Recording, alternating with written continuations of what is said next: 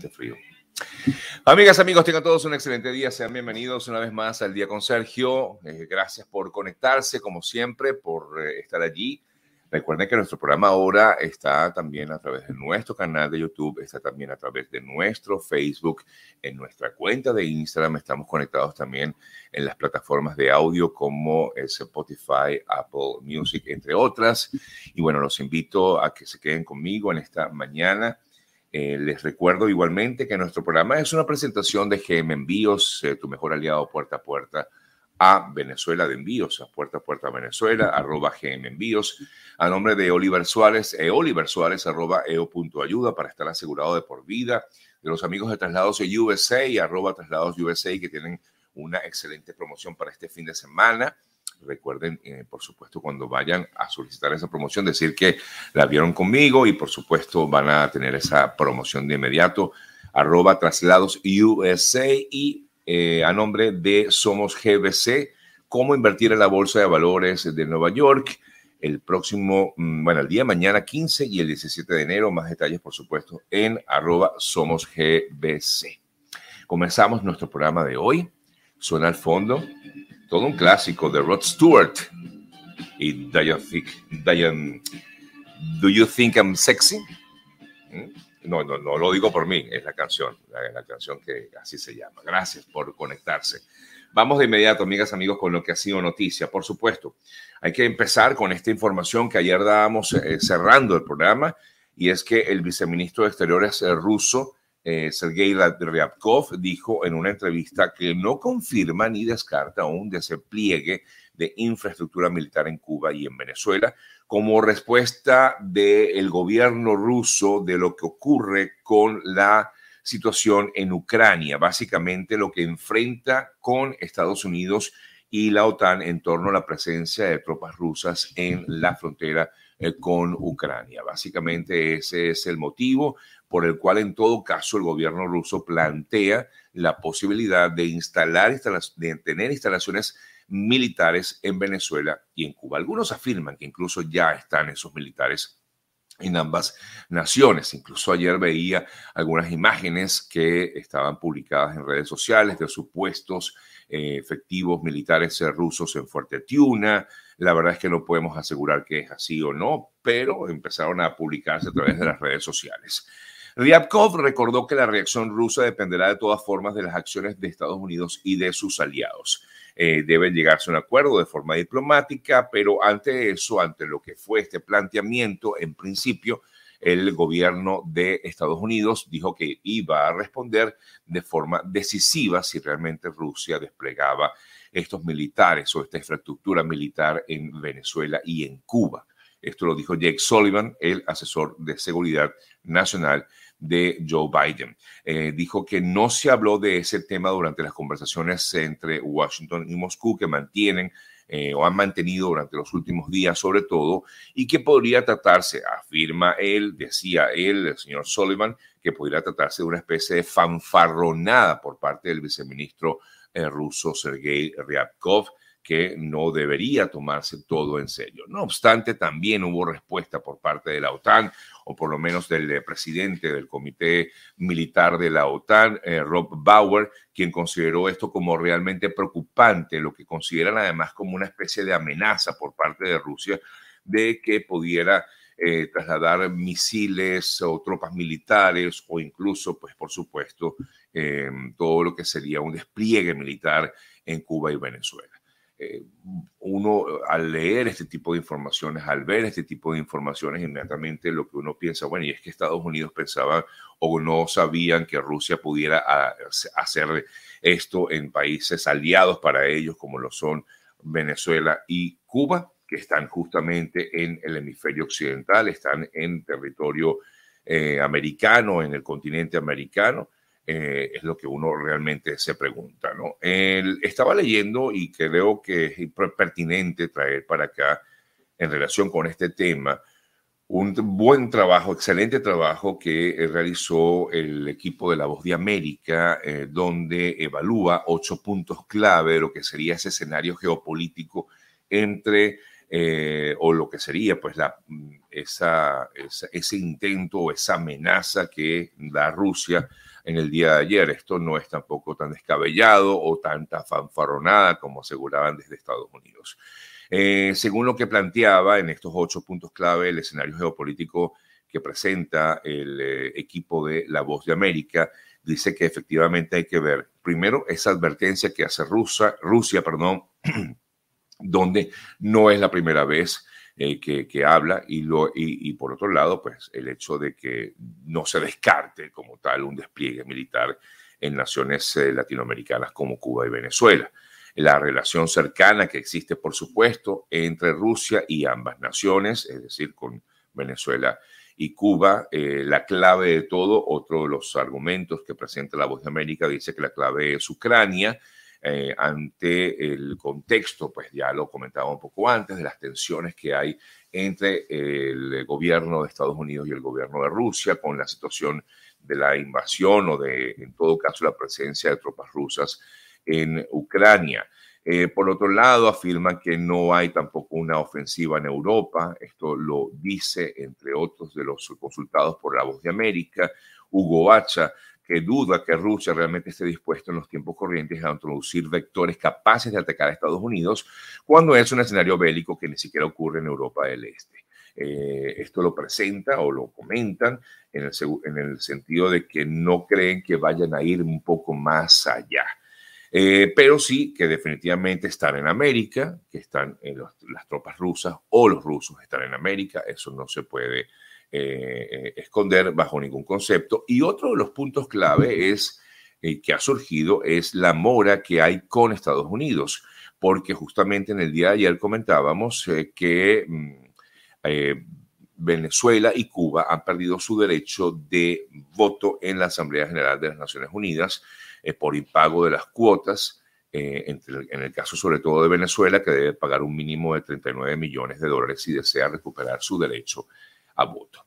Entre otras reacciones eh, que eh, pues ha habido con, en torno a esto, vimos eh, algunas declaraciones de representantes políticos, entre ellos Juan Guaidó, quien afirmaba que Rusia no tiene que desplegar ninguna fuerza militar y que en todo caso esto sería, aunque esto no lo dijo directamente Guaidó, pero si algunos otros integrantes del equipo que, que él dirige, eh, hay algunos que afirman que esto pudiera ser una especie de declaración de guerra eh, en el mundo y que hay que estar, pero muy, muy, muy pendiente. Han afirmado, eso sí, lo decía Guaidó ayer, eh, que la Constitución exige a la Fuerza Armada que haga respetar el territorio nacional y dijo que Rusia pretende tener presencia armada en el país para hacer propaganda y desestabilizar la región. Sí hay que estar pendiente definitivamente hay que estar pendientes de, esta situación que está latente y yo creo, me imagino que Estados Unidos eh, pues debe estar bastante al tanto y vigilar muy bien lo que está pasando en Latinoamérica. Eh, claro, esto debió haberse hecho con muchísimo tiempo de anticipación, ¿no? Es decir, nos imaginamos que Estados Unidos eh, debe tener también todo un trabajo de investigación y de inteligencia en, en torno a esto para determinar si realmente estas tropas o estos rusos, esta, este despliegue militar pudiera darse en algún país de Latinoamérica, básicamente en Venezuela y en Cuba. Bueno, pasando a otras noticias eh, también eh, destacadas en el día de ayer, les comento, la organización Human Rights Watch eh, señaló que, bueno, presentó un informe sobre la situación en Latinoamérica, entre otras cosas, hablaba sobre eh, las elecciones recientes en, Nicaragua y también hablaba sobre o denunciaba las ejecuciones extrajudiciales y encarcelamiento de opositores en Venezuela, específicamente en el caso de Venezuela, Human Rights Watch denunció en su más reciente informe que la administración de Maduro se valió del estado de emergencia decretado por la pandemia para así intensificar el control sobre la población. En otras notas eh, también destacadas en el día de ayer con respecto a estos temas que pues, nos preocupan mucho, a muchos, eh, sobre todo los venezolanos, eh, Nicolás Maduro Guerra, el hijo de Nicolás Maduro, por supuesto, ha recurrido a la justicia española para perseguir a Tamara Sujo, quien fue colaboradora del equipo de Guaidó y que sin duda se ha convertido en una de las más activas opositoras en el extranjero. En este caso, el hijo de Maduro presentó una demanda de conciliación previa a la interposición de una querella por injurias contra Suju, luego de que ella escribiera en un tuit eh, que atribuía a este, eh, a este señor Nicolásito Maduro, como le dicen, la pertenencia de una, a una banda u organización criminal mafiosa. Es decir, se ha presentado una querella en contra de Tamara Suju, quien respondió posteriormente, afirmando en un tuit, también lo hizo, eh, que iba a enfrentar esa denuncia. Ella no se encuentra en España, pero dijo que iba a visitar España no solamente para denunciar a Nicolás Maduro Guerra, ante la Haya, sino también para, perdón, a Nicolás Maduro Moros ante la Haya, sino también para enfrentar las denuncias que ha hecho en su contra Nicolás Maduro Guerra. Bueno, un poco tratando de resumir las principales informaciones destacadas en el día de ayer y que hoy traemos para todos ustedes eh, y para eh, darles un poco de la actualización, ofrecerles un poco la actualización de lo que ha sido la noticia o las noticias del día. Hay más información, por supuesto, tenemos notas relacionadas con la, eh, situación del coronavirus y de lo que está pasando aquí en Estados Unidos, pero se los comento en breve. Antes quiero hablarles de nuestros amigos de Traslados USA, tu mejor opción a la hora de viajar aquí en Florida. Es una recomendación que le hacemos, ese viaje, por ejemplo, familiar que siempre ha soñado de ir de pronto desde Miami hasta Orlando a otra parte de Estados Unidos, incluso dentro de Florida, que además es hermosísima. Hay pueblos espectaculares en toda la Florida. Bueno, los amigos de Traslados USA eh, te invitan a que, hagan, a que hagas ese viaje, si lo quieres familiar, si estás preparando un viaje de negocio con un equipo de trabajo o de pronto son grupos musicales, como quieras, lo importante es que lo puedes hacer con los amigos de Traslados USA que tienen una promoción muy, pero muy especial para este fin de semana, para hoy, mañana y el domingo. Eh, Traslados USA tiene esta promoción para el trayecto Orlando-Miami, Miami-Orlando por tan solo 350 dólares el viaje con cinco personas. Eh, si dices que va de mi parte, por supuesto, esta promoción va directamente contigo, así que aprovecha lo que nos brindan los amigos de arroba traslados USA. Más detalles allí en su cuenta de Instagram, arroba traslados USA o USA, traslados USA, o 786-641-4383, 786-641-4383. Es traslados USA, we make it happen. Bueno, amigas, amigos, gracias por la, conexión. Por aquí me recuerdan eh, quienes siguen la fe católica en Venezuela, que hoy comienza la peregrinación de la Divina Pastora, que tengo entendido va a hacerse de forma virtual.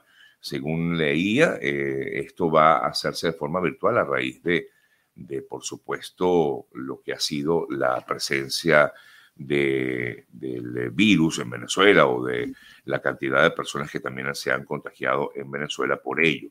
Voy a buscar un poco de detalles con respecto porque sé que hay muchas personas que están pendientes de lo que es esta peregrinación en eh, Venezuela de la Divina Pastora. Y les eh, comento en esta noticia, em, efectivamente ya está siendo celebrada la Eucaristía a esta hora de la mañana de, por el Día de la Divina Pastora, en eh, el eh, Día de la Advocación de la Divina, la pastoro, eh, perdón, la Divina Pastora, patrona del centro occidente de Venezuela, y por eso el Estado Lara afirman en este texto que leo de monitoreamos.com que están de fiesta ante ello.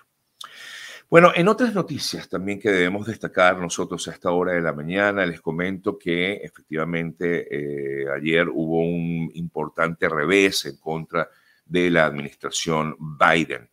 ¿Por qué? Bueno, porque el gobierno del presidente Biden aquí en Estados Unidos ha promovido la vacunación eh, de todas las personas y sobre todo los trabajadores. Eh, que están empleados en alguna empresa y sobre todo empresa privada. La Corte, en el día de ayer, la Corte Suprema bloqueó este mandato de la vacunación, que no es que era obligatoria, pero sí se exigía del eh, presidente Biden para las grandes empresas, una política que los jueces conservadores consideran una imposición inapropiada en la vida y la salud de muchos estadounidenses al tiempo que aprobó un requisito federal de vacunación por separado para la atención médica en esas instalaciones. Biden expresó su decepción con esta decisión por parte de la Corte, que tiene mayoría conservadora, en detener esa regla de su administración que afecta a las empresas con al menos 100 trabajadores. Era parte de su mandato o de su orden, esa orden ejecutiva, y que ahora depende en todo caso de los estados y de los empleadores decidir si requieren que sus trabajadores tomen ese paso de vacunarse, ¿no? de estar realmente vacunados para poder trabajar en cada una de esas empresas. Eh, serán los propios, es decir, las propias empresas, las que decidan si quieren o no que estos eh, trabajadores estén vacunados. Eh, no es obligatorio por parte del, del gobierno, ¿no? no es una imposición, es justamente lo que ha decidido la Corte en el día de ayer. Hablando un poco del coronavirus, la línea de cruceros de Disney informó que a partir del día de ayer, todos los pasajeros eh, mayores de 5 años de edad que deseen abordar una de sus embarcaciones deberán estar obligatoriamente vacunados contra la COVID-19. Por otro lado, a Europa, en teoría, va a comenzar a exigirse la tercera dosis de vacunación para entrar a Europa, cualquier país de Europa, o por lo menos en gran parte de las naciones europeas, a partir del primero de febrero. En eh, algunas de las noticias que hemos leído con respecto a esto, se exigiría entonces a partir del mes de febrero, del primero de febrero, se exigiría que todas las personas que quieran entrar a Europa deben tener la tercera dosis, mínimo la tercera dosis de la vacunación eh, para poder tener así acceso a Europa. Bien, son las 8 de la mañana, debo ya hacer eh, una pequeñita pequeña pausa para poder irnos con nuestra primera entrevista. Antes les recuerdo a los amigos que están conectados que ustedes pueden seguir haciendo sus envíos a Venezuela con total tranquilidad, confianza, seguridad y sobre todo lo más importante es que saben que cuentan con la transparencia de nuestros muy queridos amigos de GM Envíos, arroba GM Envíos desde aquí, desde Estados Unidos, llegan a Venezuela, llegan a otros países también de América, para muchos que están, por ejemplo, en Perú, que están en, em, Dominicana, en eh, Costa Rica, ahora también están llegando a Chile, importantísimo, que tenemos a muchos de hermanos eh, allá en Chile. Bueno, ya saben que pueden enviar desde aquí, desde Estados Unidos, a sus familiares allá en cada una de estas naciones lo que deseen con los amigos de GM Envíos. Más detalles incluso con las promociones excelentes que tienen los amigos de GM Envíos en su cuenta de Instagram, arroba GM Envíos o a través de su número telefónico 305-930-2660, 305-930-2660. Es GM Envíos, es el mejor aliado puerta a puerta a Venezuela. Bien, voy a hacer la primera conexión con mi primer invitado del día de hoy. Voy a hablar un poco de, del referéndum revocatorio, del cual se está hablando muchísimo en Venezuela. Vamos a hacer nuestro primer contacto en, unos minuticos.